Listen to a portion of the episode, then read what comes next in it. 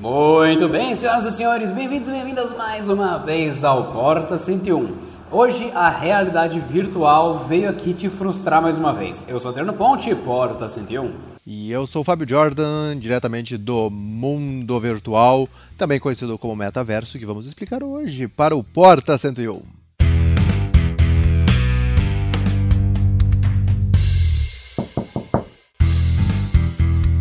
Jordan, lembra aquela imagem de um cara cabeludão, cheio de CD preso no cabelo, escrito Welcome to the Internet, I will be your guide. Uhum. Então, eu só penso isso, eu penso você com um monte de CD no cabelo e tipo, bem-vindo ao metaverso, eu serei seu guia. É mais ou menos isso. Boa. Você nesse episódio ouvirá coisas sobre o metaverso. Você não sabe o que é meta? Meta é o Facebook. Ponto final e bora pro episódio.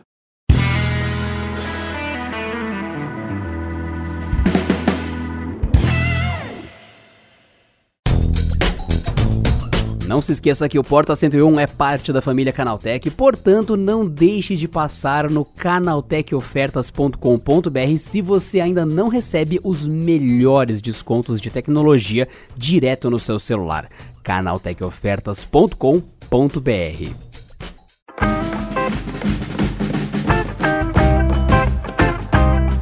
Então, só para eu entender, Adriano, a gente vai falar sobre o universo do Facebook, porque se o Meta é agora a empresa do Facebook e Verso vem de universo, é só as coisas que eles fazem, é isso? Basicamente, então, o lance de tudo se integrar, todos os dados estarem na mão deles, o quanto isso é o cacetice, tipo, eu mudar o nome para Meta, Metaverso, e é isso. Então a gente, já tá no, a gente já tá no metaverso, então, porque a gente Já tá usa na Instagram. WhatsApp e Facebook o dia inteiro. E é isso aí. Muito bom. Pode subir os créditos. Reza a lenda que se o Facebook comprar ah, colchões Castor, colchões Ortobon, sei lá, enfim, aí eles vão ter 100% do meu dia. Porque eles já têm o Facebook, já têm o Instagram, já têm o WhatsApp, e só falta eles terem minha cama, saca? É, boa. Aí sim, hein? Mas falando sério, a. Não, é seríssimo, se eles comprarem o colchão, fodeu. Seríssimo. Seríssimo. Se eles comprarem o colchão, aí sim, né? É... é curioso como as coisas mudam de nome, mas na verdade não mudam muito, né? Tipo, do absoluto nada, ninguém nunca tinha ouvido falar em metaverso. Aí o Facebook foi lá e mudou o nome. Aí começou a pintar artigo em tudo quanto é lugar aí na internet, né? Principalmente no final desse ano aí, eu acho que de setembro pra cá. E as pessoas ficaram, ué, mas o que, que é, né, metaverso? E assim, pra você, querido ouvinte, que caiu de paraquedas aqui no metaverso, a verdade é que o metaverso já existe, né? É, basicamente é um, um nome mais bonitinho para a realidade virtual. Então, assim, já faz alguns anos, muitos anos, que a gente tá aí nessa coisa de, nossa, realidade virtual é o futuro. Nossa, vai ser incrível. Aí vem o Portioli e começa. Eu tenho muitas amizades virtuais. Eu falo tudo no meu computador. Enfim, né? Daí a gente começa a cair nos memes porque é muito fácil virar palhaçada esse, esse tema, né, senhor Jordão? Ainda mais Oh. pelas iterações passadas. Com certeza, nossa, e. é, se a gente pensar que a, a realidade é uma, uma coisa já difícil, né? Então a realidade pode ser muito feliz, mas pode ser muito triste. Aí o que, que é a realidade virtual? Pode ser muito feliz, que seria o, a utopia que eles construíram na propaganda, né? Não, que você vai ter mundos incríveis aqui, você vai usar o Oculus Rift, que a Oculus foi comprada pelo Facebook, que hoje é o Meta. É, e outras companhias aí, a Sony também fez a sua parte no PlayStation. Então, todas essas empresas que surgiram com seus óculos de realidade virtual é, fizeram grandes alardes e propagandas falando como seria incrível os jogos do futuro. A verdade é que é muito caro, então pouca gente conseguiu embalar nessa coisa.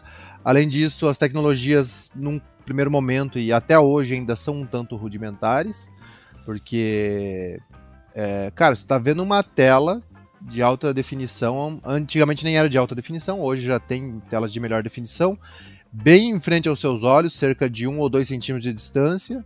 E não faz bem para os olhos. E a, antigamente ainda se tinha telas de 60 Hz, depois 90 Hz, agora 120 Hz. E a verdade é que o nosso cérebro não. Ele, ele sabe que não é uma realidade isso ali, né? Ele tá vendo, a gente tá vendo que o gráfico tá precário. Então, havia uma grande discrepância entre vamos viver na Matrix, vamos viver num mundo totalmente virtual e vai ser incrível, e o que estava sendo mostrado nos joguinhos, que era um monte de joguinho de você pega um sabre de luz aqui e fica tocando bateria. Você pega aqui um controle de videogame e fica dando tiro no invisível. Aí bolou-se controles diferentes. Nos, na última década aí surgiu um punhado de controles, é, sistemas de realidade virtual que não envolvem só óculos, mas luvas, é, vestíveis em geral. E tudo isso integrou de alguma forma essa, esse suposto metaverso que os caras é, planejavam lá no começo. Mas até hoje não é uma realidade é, para a grande maioria das pessoas. Principalmente porque a, o metaverso é a realidade virtual como ela é propagada. É um negócio simplesmente de diversão, de jogos, né? Então, ah, você vai ter algum, alguma gama de jogos aí. É, por exemplo, eu lembro que quando eu testei a fundo um óculos de realidade virtual da Samsung, é, eu joguei alguns games, por exemplo, um de sobrevivência no meio da floresta, um outro que era acho que o jogo do Exorcista, era de algum jogo de terror, assim.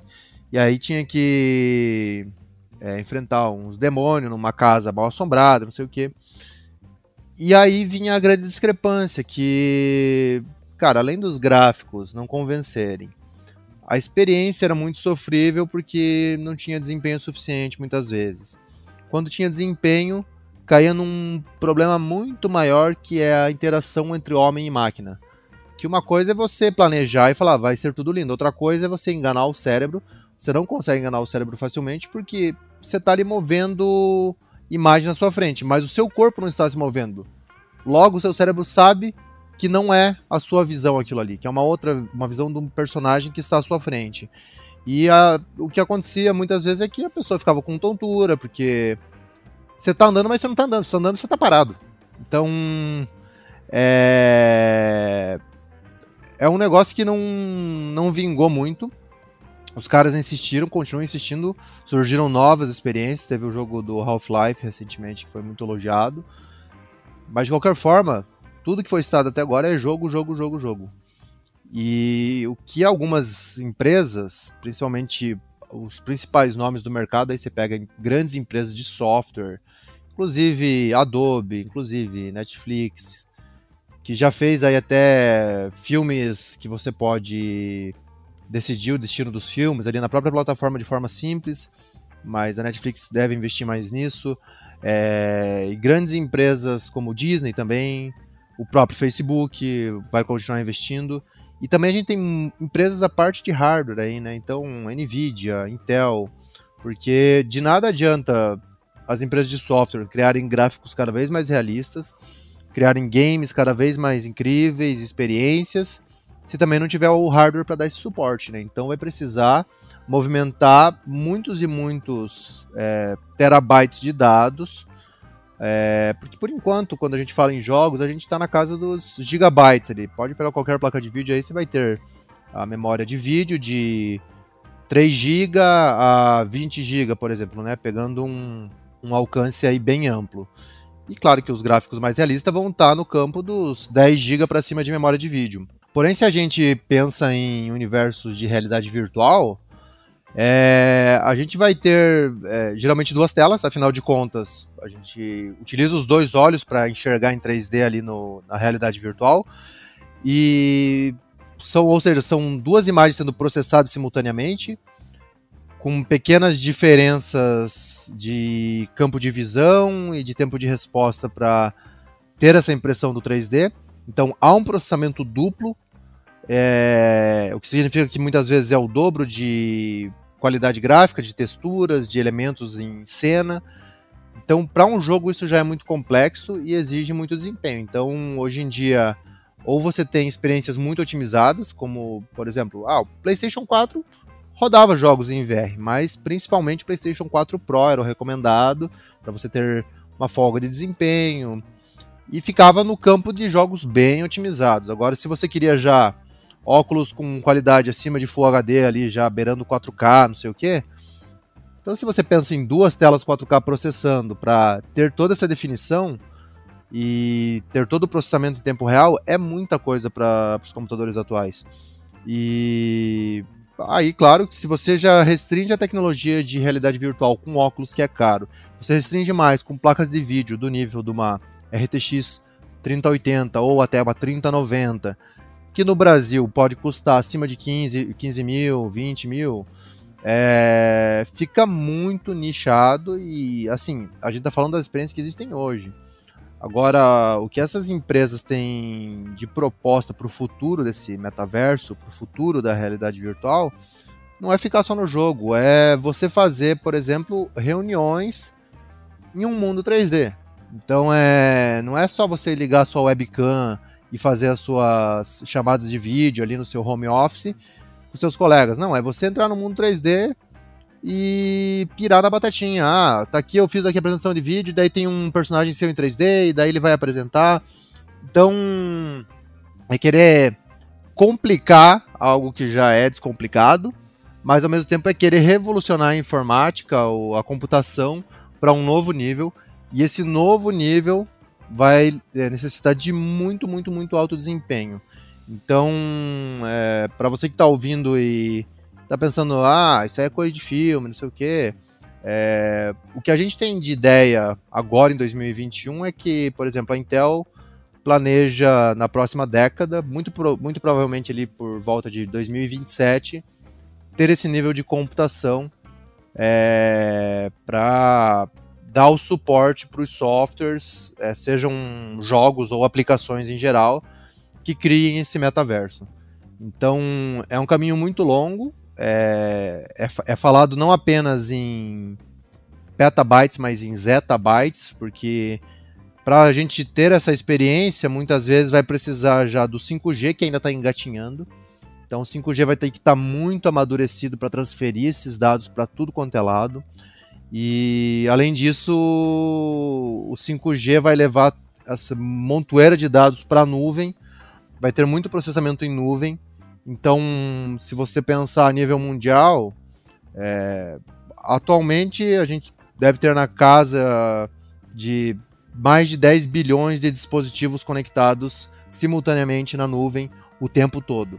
Porque as, a gente tem o quê? 7 bilhões de pessoas no mundo. Nem todas têm dispositivos eletrônicos, mas as que têm, geralmente tem dois, às vezes tem três. Então a pessoa está conectada com o smartphone, de repente ela muda para o notebook, de repente ela muda para o tablet, de repente ela está no computador só da empresa. Então a gente fala em 10 bilhões de dispositivos, parece muita coisa, mas não é. E a, a verdade é que para os próximos anos é, a gente vai ter esse advento, essa revolução da web, que vai chegar próximo a 100 bilhões de dispositivos. Então Talvez as pessoas vão ter máquinas exclusivas justamente para estar tá nesse metaverso. É, essa é a proposta. É um negócio que parece assunto de filme, mas que os caras estão discutindo de verdade. Então, tipo assim, a tecnologia evoluiu num nível que eles falam: para onde a gente vai agora? O próximo nível, então, é transformar tudo num grande mundo virtual. O que vai exigir não apenas um processamento em terabytes ou petabytes, mas em zettabytes que é um negócio que vai escalando assim, a gente não consegue nem ter noção do quão grande que é. Para mim parece a mais pura e plena bullshitagem. Simples assim. Para mim isso tudo é a mais completa bullshitagem, porque para quem tá ouvindo isso, o Jordan foi extremamente, mas extremamente gentil. Ele foi extremamente bom porque a gente não tem o papel de julgar, mas eu estou julgando aqui, full bullshitagem aqui, porque eu não tenho paciência para isso de novo. É assim, gente, é, há um tempo atrás, quem assistia, ah, como dizer, como, quem assistia ah, ao Fantástico, aos programas de TV, assim, em geral e outras coisas, notaria, ou nota, que você simplesmente vê tendências que não se tornam realidade, investimentos idiotas. Teve uma época no Brasil que fazenda de avestruz foi a moda. Fazenda de avestruz, porque a carne de avestruz, porque o ovo de avestruz, Porque a pena do avestruz, resumindo, eu conheço gente, Jordan, que faliu, que vendeu casa, vendeu tudo, saiu do trabalho para comprar a fazenda de avestruz uhum. e faliu. A culpa é do avestruz? Não, a culpa é de quem é imbecil de vender tudo que já teve na vida para comprar avestruz, óbvio, né? Não, não tem nem o que dizer. É, você tem que ser muito burro, então não precisa dizer nada. Mas o que ocorre é que você vê que tem muita carga do jornal, seja da Globo, da SBT, da Record, não interessa. Tem muita carga dos veículos de mídia de estimular isso, né? E num tempo atrás teve isso do Second Life. Para você que não sabe o que eu estou falando, é sério. Assista Jogador Número 1, um, em inglês é Ready Player One. Assista este filme para você entender, é referencial mesmo, não é brincadeira. O Second Life prometia ser o que o jogador número 1 um entrega no filme. Um momento onde as pessoas fogem da vida real, para ficar online no joguinho. O que ocorre é que o joguinho é tão legal, tão fofinho, as pessoas são tão viciadas nele e tudo mais, que as empresas veem que vale mais a pena pagar a pessoa com moeda do joguinho, vale mais a pena é, usar o jogo como uma coisa válida socialmente do que a própria vida. Então imagina que você está jogando Counter-Strike. Counter-Strike é tão melhor que a vida real que você começa a ganhar skin do Counter-Strike no lugar do seu salário. E você fala, beleza. Aí você fala, como assim beleza? Não, é o que eu quero. Mas não é o que eu quero. Então esse é o nível da coisa, teoricamente, para o jogador número 1. Um, e é teoricamente o que o Second Life deveria ter sido. Eu lembro que quando o Second Life começou, Pessoal, não, isso aqui é incrível, isso aqui é mágico, isso aqui é perfeito, sua segunda vida. Você, peraí, quer dizer que eu trabalho o dia inteiro, chego em casa, ligo o computador e daí eu sento na frente do computador para trabalhar a noite toda, porque é segunda vida. Então eu também tenho que dedicar o meu tempo lá. Então fica essa coisa, hum, bom saber. Daí o Second Life era tido como a grande promessa de realidade virtual, o que ocorre Ocorre que empresas como Shell, as emissoras Globo, SBT, não sei o que, bancos, sei lá, Santander, Itaú, outra coisa, todo mundo de, da vida real começou a criar estandes, lojas, locais de atendimento também no Second Life porque era para ser, nossa, vai ser a grande revolução, vai ser a, o grande momento. As pessoas vão se reunir aqui virtualmente com tanta importância e frequência como se fosse o mundo real. Resultado, deu merda. Resultado, você nem lembra que isso existe. Isso foi pro vinagre. Ninguém foi viver no Second Life de fato que não na vida real. Porque é uma bosta, é uma merda. Primeiro que não era realidade virtual. Era para rodar no computador, o que já dá uma chance muito grande de funcionar. Não funcionou. Segundo, você estava lá com o avatar 3D todo bugado, ridículo, parecendo um joguinho mal feito. Aí, ah, eu quero assistir um vídeo no YouTube dentro do jogo. Você ia para onde dava para ver vídeo? Vídeo. O vídeo peidava para carregar, porque o seu computador já estava quase explodindo, gerando aqueles gráficos horrorosos do Second Life e ainda tinha que tentar carregar um vídeo dentro do ambiente 3D mostrando para todo mundo na região. Óbvio que não deu certo. Óbvio que era uma experiência sofrível, porcaria. Daí, Facebook vai e compra a Oculus. Oculus é uma plataforma de realidade virtual. Legal. Eles têm vários tipos de óculos. Ok, o mais famoso, talvez, para você até hoje, seja o Oculus Rift para mim ele já está defasado há um tempão, mas as pessoas lembram do óculos Rift bastante, ok. Daí você vai e coloca o melhor óculos que existe. Eu nem lembro qual é o melhor modelo de óculos. Qual que você lembra Jordan também? Porque eu não lembro o último óculos que saiu. É, eu acho que é o Quest 2. Você coloca na cara. Primeiro que você sua feito o gnomo, porque o bagulho esquenta a sua cara, porque tem, tem um negócio de mergulhador encostado no teu rosto. Isso esquenta qualquer pessoa, cara, é normal. Ainda mais que fica uma faixa prendendo no cabelo e no rosto, né? É tudo bem. Aí fica aquele headphone, headset, um também junto. Ok, esquenta mais ainda. Isso para embaçar o vidrinho a telinha é um dois. Ah, não, não vai acontecer. Beleza. Você começa a olhar em volta, você consegue ver que é uma tela na sua cara. Por mais que seja bem feita. Aí você quer ler uma folha de papel na realidade virtual? Não dá. Porque você vê que é uma imagem que não tem resolução suficiente para você ler igual é na vida real. É muito visível que você está num jogo.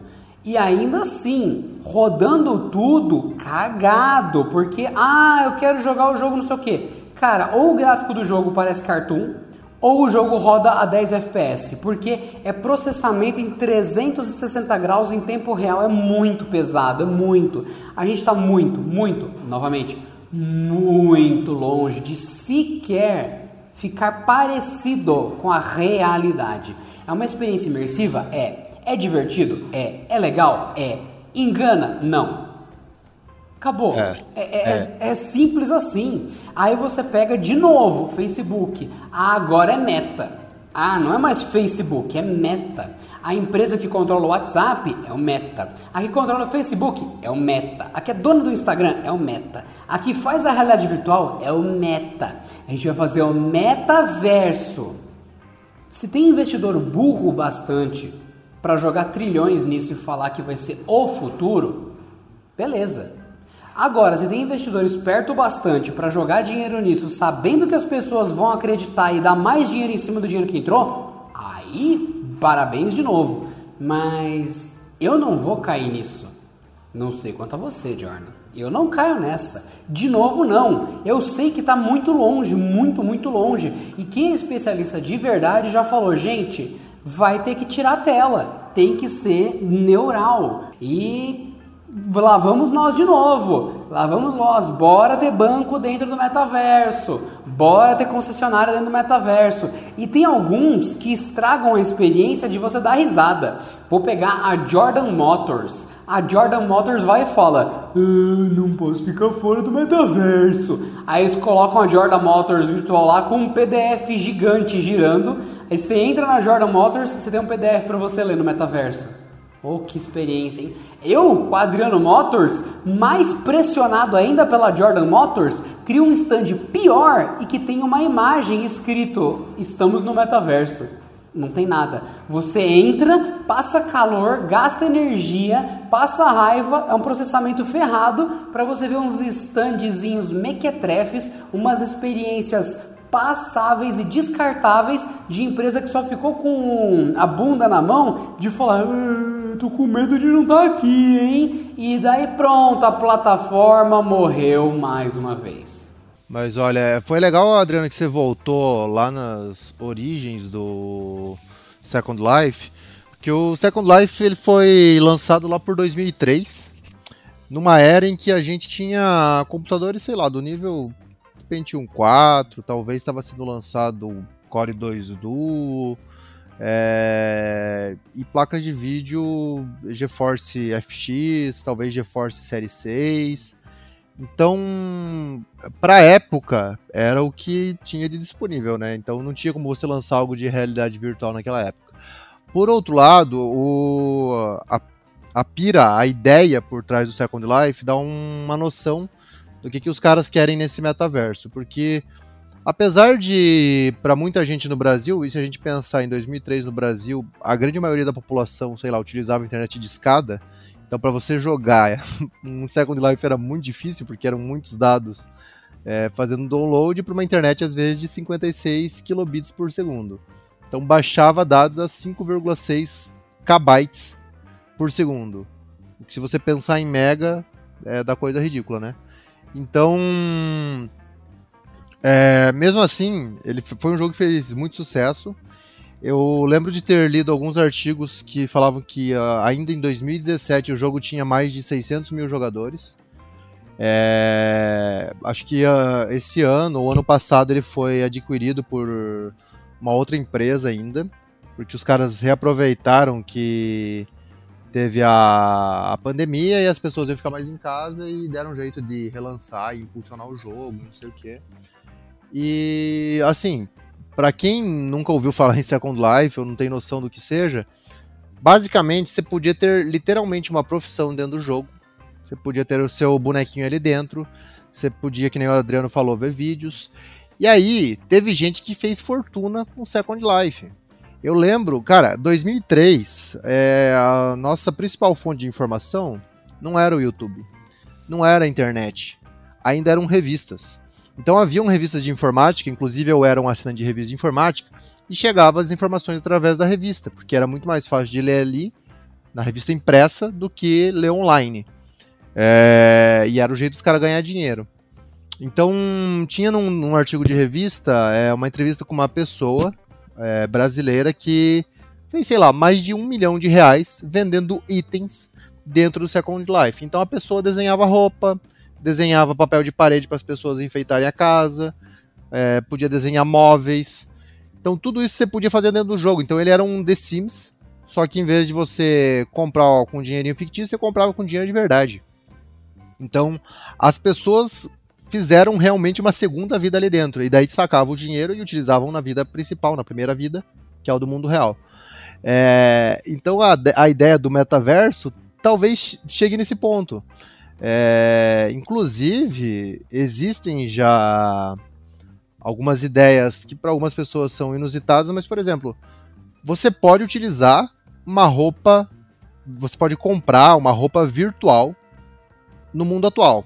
Isso significa o quê? Significa assim, nossa, queria demais ter uma roupa muito chique que ninguém tem. Existem designers de roupas digitais que vão fazer essa roupinha para você, vou colocar você num Photoshop lá com essa roupa incrível que só você vai ter o modelito e você paga, sei lá, 500 dólares, 600 dólares e você só vai ter as fotos daquela roupa.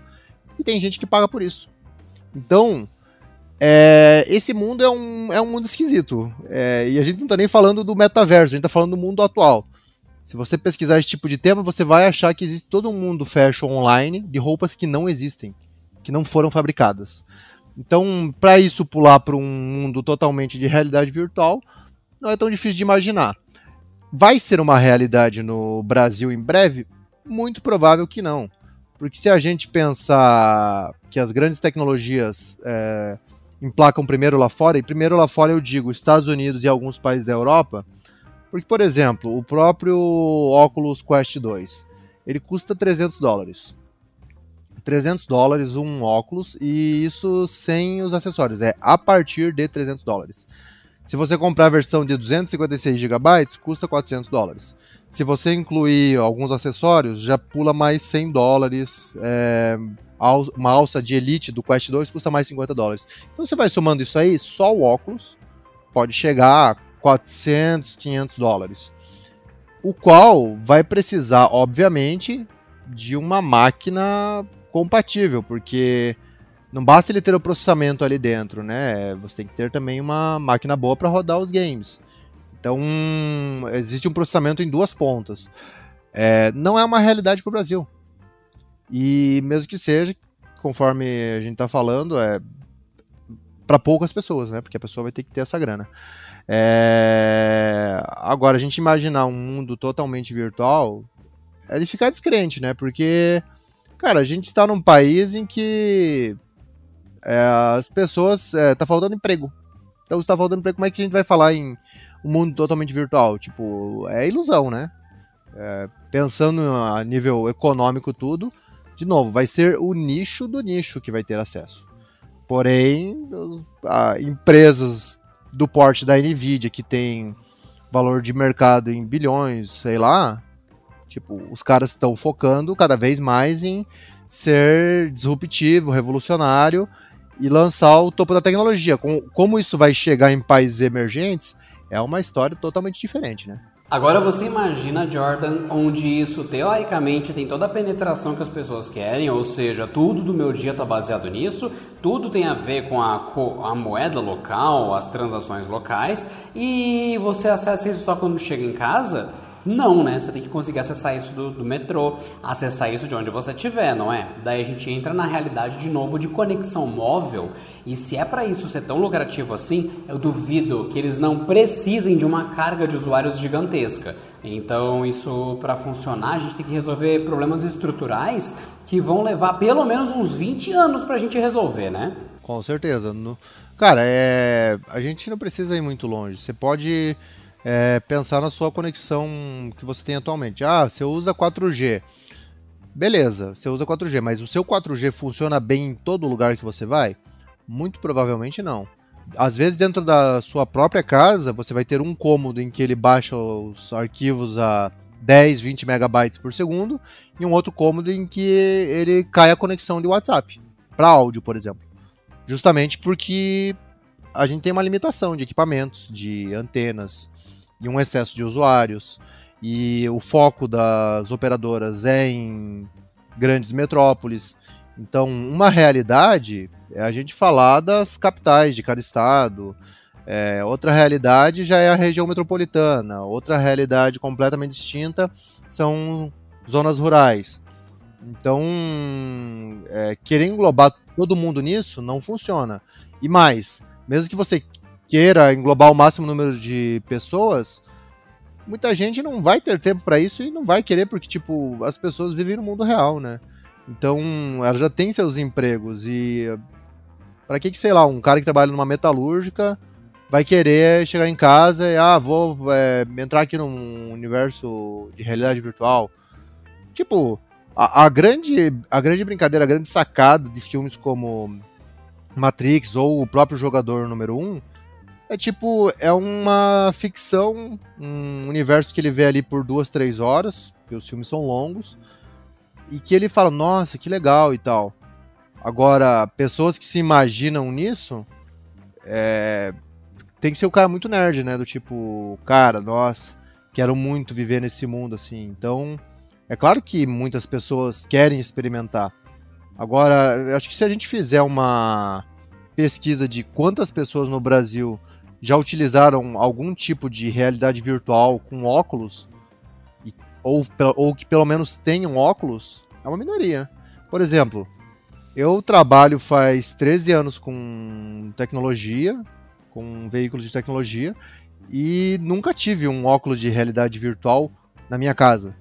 Porque é caro, exige ter um espaço dedicado para isso, é, existe uma maturidade do, dos, dos aparelhos que ainda não chegou nessa maturidade suficiente para convencer o investimento.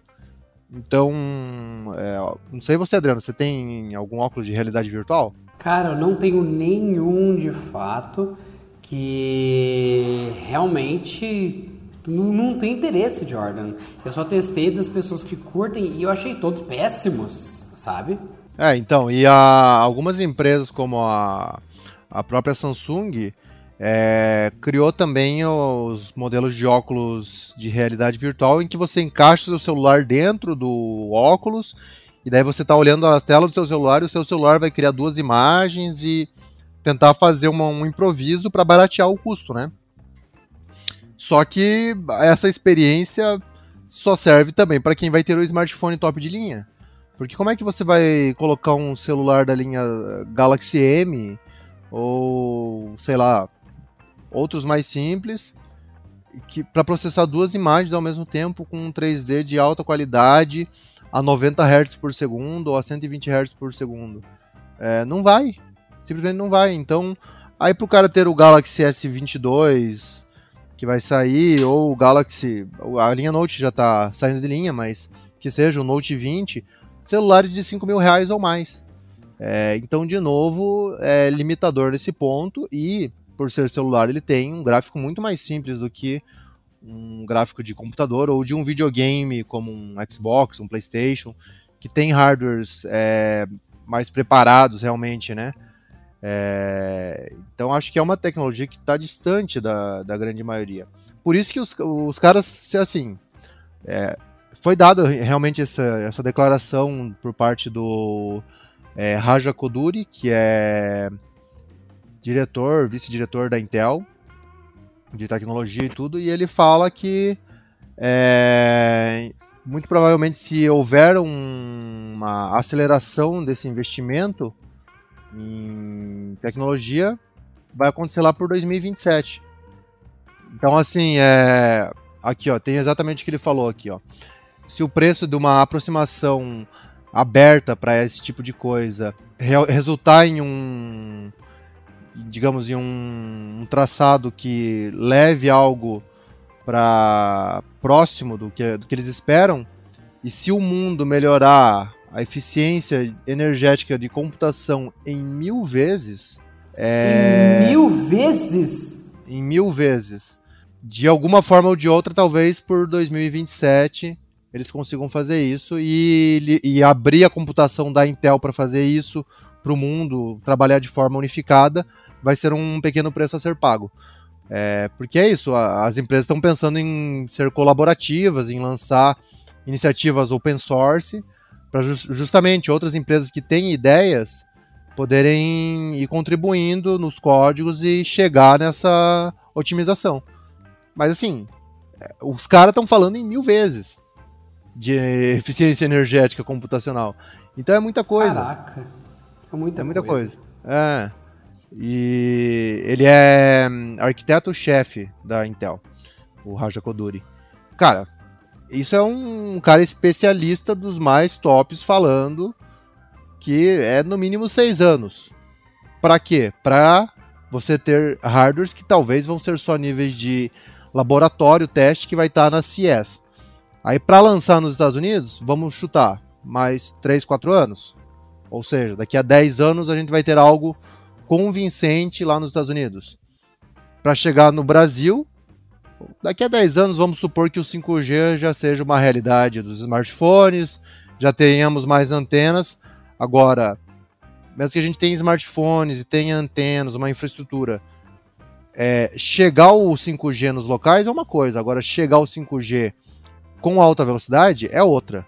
Então, também vai, vai ter isso. 5G que preste, né? Porque só o sinal ser do tipo 5G não quer dizer porcaria nenhuma, né? A pessoa esquece disso. Exato, é o próprio 4G, né? Você pode estar numa rede 4G, mas ela pode funcionar em 2 megabytes por segundo ou a 40. E aí? Então, se você precisa de uma estabilidade de velocidade, você tem que é, pensar em casos específicos. O próprio 5G lá fora, ele funciona em grandes metrópoles. Ah, vamos pensar Nova York, Los Angeles, em algumas regiões ainda dessas capitais. É... Assim como outras tecnologias, né? A gente vê vários e vários exemplos de nossa, como é incrível aqui, tem carros elétricos da Tesla nos Estados Unidos, e eles andam sozinhos, e os mapas são interativos, mas isso funciona só em algumas cidades, e num carro que custa milhares de dólares e que nem chega no Brasil. Então, para a gente ter um carro autônomo aqui, que digamos, é uma tecnologia que as pessoas, eu acho que até cogitam assim, tipo, pô, um carro autônomo é um negócio que eu poderia utilizar, né? Estamos falando de pessoas com muito dinheiro, né? Não nós que somos apresentadores de tecnologia e tal. Mas, enfim, a pessoa que tem muito dinheiro, ela talvez pensa, ou às vezes ela já importou um Tesla. Agora, da diferença entre ela ter um Tesla e que é totalmente elétrico até ela poder ter um carro totalmente autônomo, vai muito tempo, porque exige até questões de legislação no Brasil, de tecnologia chegar aqui, os softwares funcionarem, ter a conexão 4G estável, 5G. Então é um longo caminho, isso que a gente está falando de um produto que as pessoas cogitam para, digamos, melhorar suas vidas. Agora, o metaverso, que tipo as pessoas eh, nem tinham ouvido falar no termo até algum tempo atrás. E aí elas, até elas entenderem isso e aí depois que elas entenderem, elas pensarem, tá, mas para que que serve, né? Ah, legal, é um universo de realidade virtual, mas eu preciso disso? É, talvez não, tipo, eu quero, sei lá, deixar de ser um ilustrador que trabalha com o Photoshop num mundo real e fazer ilustrações num mundo virtual, sendo que, sei lá, o meu resultado vai ser o mesmo. Eu acho que, assim como eu falei desse exemplo do Second Life, que as pessoas criaram roupas ali dentro para bonecos 3D, personagens, avatares e tudo, é, nesse metaverso que, tipo assim, a gente tá falando de uma forma tão generalizada, a gente não sabe quais plataformas vão ter de fato um metaverso que seja convidativo e quais plataformas, digamos assim, de quais empresas, né? Ah, vai ser o Facebook que vai lançar ou vai ser a Microsoft que vai lançar primeiro? Se lançar, vai ser totalmente grátis ou vai ter muita coisa paga? E se lançar, quem que vai querer trabalhar dentro desse universo virtual e com que finalidade, né? Então, é um monte de incógnitas que vai levar muito tempo. Então é realmente é um debate só no campo das ideias por enquanto, né? É, realmente é um debate que fica muito e se, e se, e se, e as empresas começam a sentir esse receio de, poxa, não quero estar tá de fora. E isso é tão perigoso, na minha opinião, tão perigoso. É, exatamente. O que a gente tem percebido, e isso é um negócio que eu acho que é legal de acompanhar, é o quanto é, as principais empresas de tecnologia estão buscando cada vez mais abraçar vários tipos de segmentos, né? Então, por exemplo, é, a Intel é conhecidamente uma empresa que fo focou toda a sua vida aí praticamente em CPUs. Então a gente teve GPUs integrados da Intel, mas agora a gente começa a ter GPUs dedicadas. Então é uma empresa que saiu de um ramo de um único componente e quer agora abordar dois é, segmentos para unificar suas tecnologias e através dessa unificação ela poder otimizar processos e trabalhar com inteligência artificial. É, então a gente vê um amadurecimento em vamos fazer mais produtos, diversificar, e além disso, vamos colocar inteligência artificial no processador que antes não tinha. Então, você tinha núcleos genéricos de processamento, né, dentro das CPUs, e atualmente você começa a ver já, opa, agora tem núcleos de inteligência artificial. Assim como, isso estou falando de computadores, mas assim como no mundo dos smartphones, você pega, por exemplo, a Apple, é, já tem lá o Apple A15, Apple M1, que tem é, núcleos dedicados também para machine learning, né? Aprendizado de máquina, que é a inteligência artificial em si. Então é uma forma que os caras estão enco encontrando de a CPU parar de trabalhar de forma simplista e só voltada para o software e trabalhar voltada para a necessidade do usuário. Então ela vai além e entende o que você está fazendo e antecipa os seus movimentos. Então é, a gente tem essa evolução em várias companhias e tem também, por exemplo, o caminho contrário. A Nvidia que fazia muita GPU vai querer começar a investir cada vez mais em CPU para também fazer o seu universo unificado. Então a Nvidia recentemente está é, fechando a aquisição da ARM, né, a ARM, que é basicamente a corporação que desenvolve os padrões, as tecnologias de processadores de celular. Então, se você tem um celular Samsung com Exynos, um celular Motorola com Snapdragon, um celular Apple com chip Apple, todos esses três processadores, ou até outros processadores como MediaTek, tudo, usam o padrão ARM que é, agora vai ficar nas mãos da Nvidia. Então, se a gente pensar, os caras eh, fizeram um, uma aquisição de 40 bilhões de dólares que vai servir para eles integrarem com a tecnologia deles e avançar muito também nessa questão do metaverso. Não, não é que a Nvidia quer tipo concorrer com o celular. Ah, ela quer, obviamente, talvez no futuro ter essa participação, mas o principal dos caras é tipo precisamos de tecnologia e o jeito mais fácil de ter tecnologia é comprando. Porque quantos anos a, a RM não levou para desenvolver esses padrões? Aí vai uma empresa lá e compra por 40 bilhões e ela detém todo aquele conhecimento e consegue embarcar e agregar com as suas próprias ideias e consegue sair na frente das outras. Ó, é, continua sendo uma corrida mercadológica, né? Então, nesse ponto é legal de ver, às vezes, ideias como da Intel de fazer ideia, é, projetos é, abertos para justamente ter essa integração de outras companhias e tipo, gente, não vamos trabalhar sozinho, porque sozinho vai ser mais difícil de chegar nesse, nessa mil vezes a computação que a gente tem hoje. A gente precisa avançar rápido. Como é que vai fazer isso? Só comprando todo mundo? É, é um caminho, mas aí a empresa tem que ter muito dinheiro, ela pode se arriscar muito e não compensa. E mesmo Agora, assim não vai levar a lugar nenhum em certo ponto, porque você vai comprar, comprar, comprar e vai chegar nas limitações de todas que você comprou, né? É, exato. É. Então, você manter aberto, você é, abre um leque enorme e as empresas que contribuírem no seu projeto vão colocar ali, ah, a gente desenvolveu com a plataforma Intel, pronto, entendeu? É, Para a empresa que está lançando esse código aberto também é muito interessante. Porque nada nada é pioneirismo no, no segmento, né? Então é um longo caminho, mas que é legal de a gente ver, tipo assim, há 20 anos atrás, a gente não imaginava como é que a tecnologia estava agora, porque principalmente há 20 anos atrás era 2020, 2001. Em 2001, a gente estava literalmente com internet de escada no Brasil. Quem diria que em 2021 a gente ia estar tá com internet de 200, 300 mega nas residências, até mais.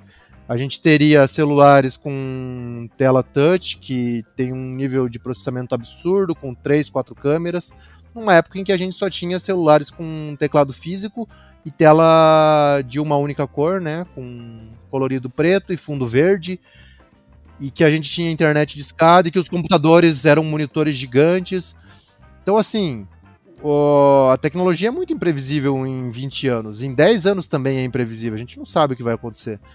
Então, ver o início dessa, desse debate e ver as ideias que os caras têm agora é muito interessante, porque a gente consegue já ter uma noção melhor. Então, há 20 anos, a Intel não fazia um evento desse para tipo divulgar online, esse tipo, ah, a gente está trabalhando aqui para em 2010 a gente lançar o, a linha Intel Core.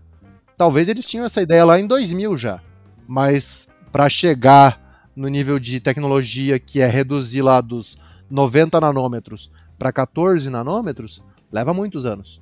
Então, é uma questão de maquinário, de arquiteturas, são muitos eventos no meio do caminho e os caras sabem disso. Então, hoje que eles podem jogar aberto e falar com o mundo e falar com outras grandes parceiras para justamente levar adiante esse metaverso, é um negócio muito legal. Talvez faça sentido, isso para mim parece um grande acordo para o futuro, que hoje ninguém vai perceber. Para mim, se isso der algum fruto, vai ter outro nome, por exemplo, Carlos.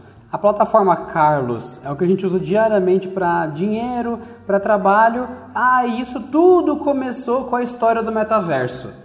É isso, eu não vejo o metaverso ser exatamente o que ele se propõe a ser. Para mim, ele é um fórum de coisas de conversar sobre no futuro fazer algo com isso. Ponto final.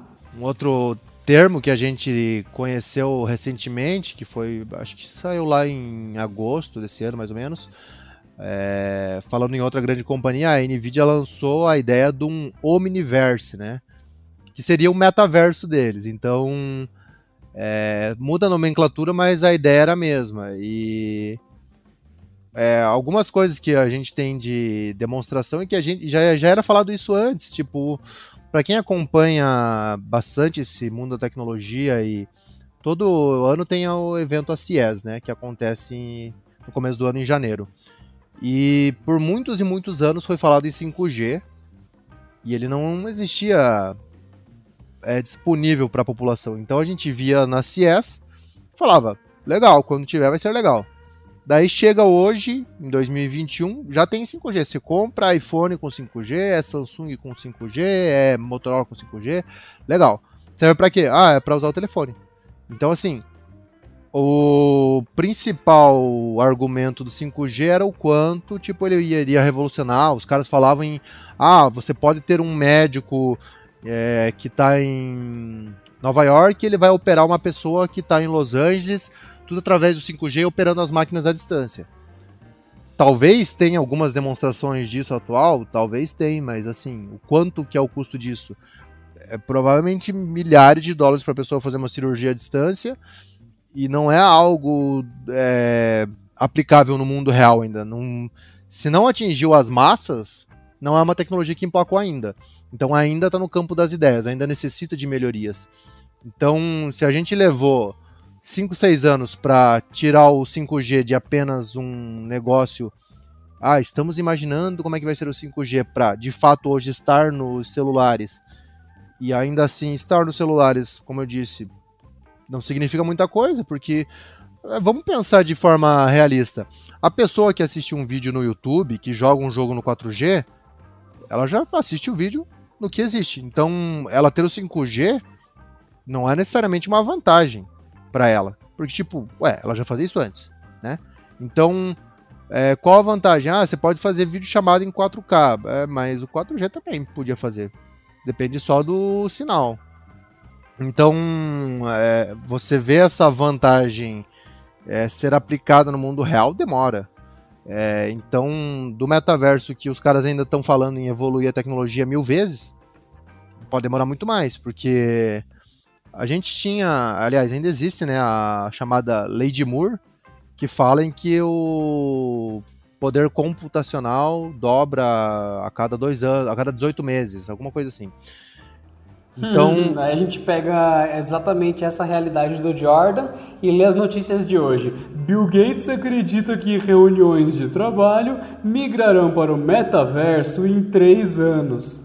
Ai, ai, ai, viu? Aí eu é, fico então. pensando, então... isso envolve resolver o que o Jordan acabou de me falar e levar a sério o que o Jordan estava explicando até agora, ou simplesmente dane-se, vamos montar um Zoom, vamos montar um Google Meet só que usando o Meta.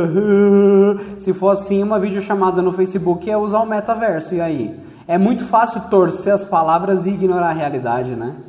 Sim, exatamente. É... E cara, eu acho que quem tá ouvindo a gente tem uma noção de como é o mundo hoje. As pessoas estão trabalhando aí, a... principalmente nesses anos que teve a pandemia, né? 2020, 2021, muita gente trabalhando em casa. Talvez muitas pessoas já voltaram a trabalhar em suas empresas, mas tem gente que, pelo menos, transitou, teve essa experiência de fazer o home office. Quem não teve exatamente como ficar fazendo home office já teve alguma experiência de videochamada, seja em qualquer plataforma que for.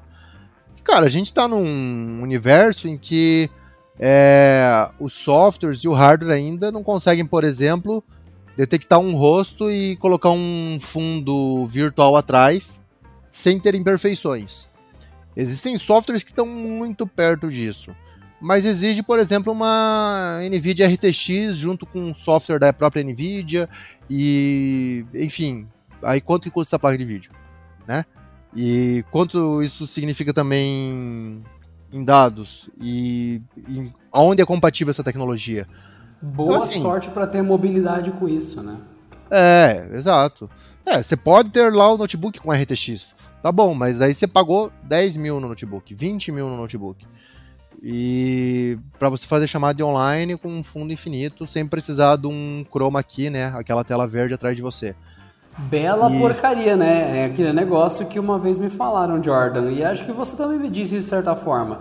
É o preço da Alexa, 300 reais. Preço da tomada inteligente, 200 reais. Preço da lâmpada inteligente, 300 reais também. Você gastou mil reais para, quando eu levantar aqui e sair de casa, desligar o computador da tomada e apagar a luz. Sendo que eu podia levantar e apertar um botão, né? Sim, é, exatamente. então, complicado. É, a ideia, essa, essa é, proposta que você falou é exatamente isso. A ideia da casa conectada é linda na demonstração das grandes empresas, da Google, da Apple. Mas no dia a dia, cara, sai muito caro você ter isso. E a custo de justamente, ah, quero evitar de apertar o interruptor. É basicamente isso. Então é uma facilidade, é, pode ser muito legal. Ah, e até agora, por exemplo, eu não tenho. Deve existir alguma que faça isso. Mas eu não tenho um dispositivo que faça que nem tinha no, em alguns filmes lá na década de 90, que o cara batia a palma e apagava a luz. E batia Esse a palma é o e. Clapper. O You é. Clapper que você está falando tem até hoje. É a mesma empresa que fabrica, é a mesma tomada, é o mesmo design. E, gente, eu não estou brincando, Jordan. Abre agora o seu Google Clapper. Uh -huh. C-L-A-P-P-E-R. Clapper uh -huh. Bob Ross. Clapper Bob Ross? É um produto oficial. Existe um Clapper do Bob Ross. Nossa, aí sim. Aí gostei. Acabei de achar aqui muito bom. É, liga e desativa a lâmpada. Com a palma. cara do Bob Ross pintando um quadro na sua tomada. Nossa, muito bom. Esse, esse eu gostei. Mas não é a lâmpada que você compra. Ou seja, isso aqui custa 30 dólares e faz um negócio legal. Agora a lâmpada que a gente compra tem que ficar falando com a Alexa, daí a Alexa não responde, daí ela não consegue conectar na internet, daí em vez de desligar a luz, ela aumenta a intensidade da luz. Então, eu te mandei um link, Jordan, que eu acho que é relevante você descrever o que, que você está vendo para o ouvinte. Pera, mas é o do Baby Yoda? É um clapper do Baby Yoda para que você coloque um Baby Yoda na sua tomada. Ah, e quando o Baby Yoda ouvir, genial. bata duas palmas para o Baby Yoda. Ele apaga a sua luz. Aí eu gostei. Caramba, pra que a gente precisa de metaverso? A gente tem o Baby Yoda que apaga e acende a luz batendo palma. Esse sim. Exatamente. Nossa, esse sim é o produto que a gente precisa. É o melhor bebê. Para vocês entenderem, a questão não é o metaverso ser tudo o que as notícias dizem, e sim o quanto as pessoas vão de fato usar. Então, assim como existe um Baby Yoda para você bater palma para ele, ele apagar a sua luz e acender a sua luz, é, pode ser que o metaverso seja mais uma daquelas coisas que eu nunca vi, nem comi, eu só ouço falar, e estamos aqui mais uma vez discutindo uma realidade que é irreal para todos nós. Eu acho que, Sr. Fábio Jordan, o que você pode encerrar e concluir para o ouvinte aflito que veio nesse episódio buscar informações sobre metaverso e você aí cheio de metaconhecimento meteu isso cabeça dentro das pessoas? Posso encerrar falando o seguinte: é, o MetaHair. O MetaHair. O MetaHair é um novo- uma plataforma de realidade virtual que Você aumenta pode- o seu cabelo. Você pode usar no seu cabelo MetaHair. MetaHair, que legal. Deixa o seu cabelo virtual. MetaHair, que legal. Deixa o seu cabelo virtual. MetaHair, que legal. Deixa o seu cabelo virtual. Mas resumindo, o metaverso, por enquanto, ele é uma irrealidade virtual. E nos próximos seis anos ou até 10 anos, ele vai precisar evoluir muito para a gente entender para onde vai essa tecnologia. Por enquanto, parece bastante que é uma tecnologia focada em pessoas endinheiradas. É, sabe aquele Sa- sabe aquela ideia de você ter um Kinect e mostrar para seus amigos como é incrível você dançar na frente do videogame? Você não Meta- dança, mas você mostra que você tem, é isso. E, então o metaverso vai ser isso. Você vai usar algumas vezes, vai falar, olha que legal aqui, eu faço re- eh, reuniões virtuais aqui com meu boneco aqui e vejo todo mundo no metaverso aqui, muito bom. Aí você vai fazer umas duas, três reuniões disso e aí você vai parar de usar porque é muito, vai te dar muito trabalho você fazer login, não sei o que.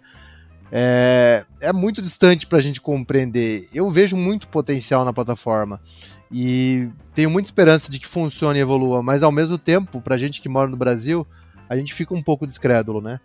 É, mas é muito legal ver empresas de vários ramos é, dando seus pitacos e tendo ideias mirabolantes para, cara, se evoluir a computação mil vezes até 2027, que seja na, com uma computação pelo menos em eficiência energética, não necessariamente em desempenho, vai ser tipo assim absurdo que a gente vai presenciar. É, se não acontecer, todo investimento que vier vai nos levar a novos patamares. A gente sempre reclama de como a tecnologia está estagnada, tipo, todo celular é igual todo ano, todo tablet é igual, muda um pouquinho o processador, muda um pouquinho a memória RAM. E é isso, nunca vai adiante.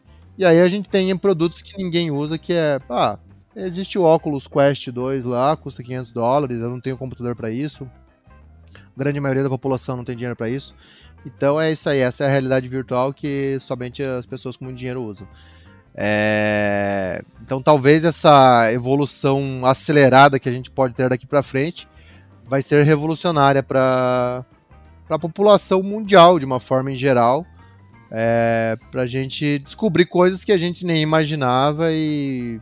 e mudar o nosso dia a dia, sei lá, de N formas. A gente só vai ter que esperar e ver. Por enquanto, é, é difícil de compreender. Acho que é o famoso eu vou ver e te aviso. Eu sou Adriano Ponte para o Porta 101. E com vocês também, Fábio Jordan, para o Porta 101. Até o próximo episódio. Meta Hair, que legal. Deixa o seu cabelo virtual. Meta Hair, que legal. Deixa o seu cabelo virtual.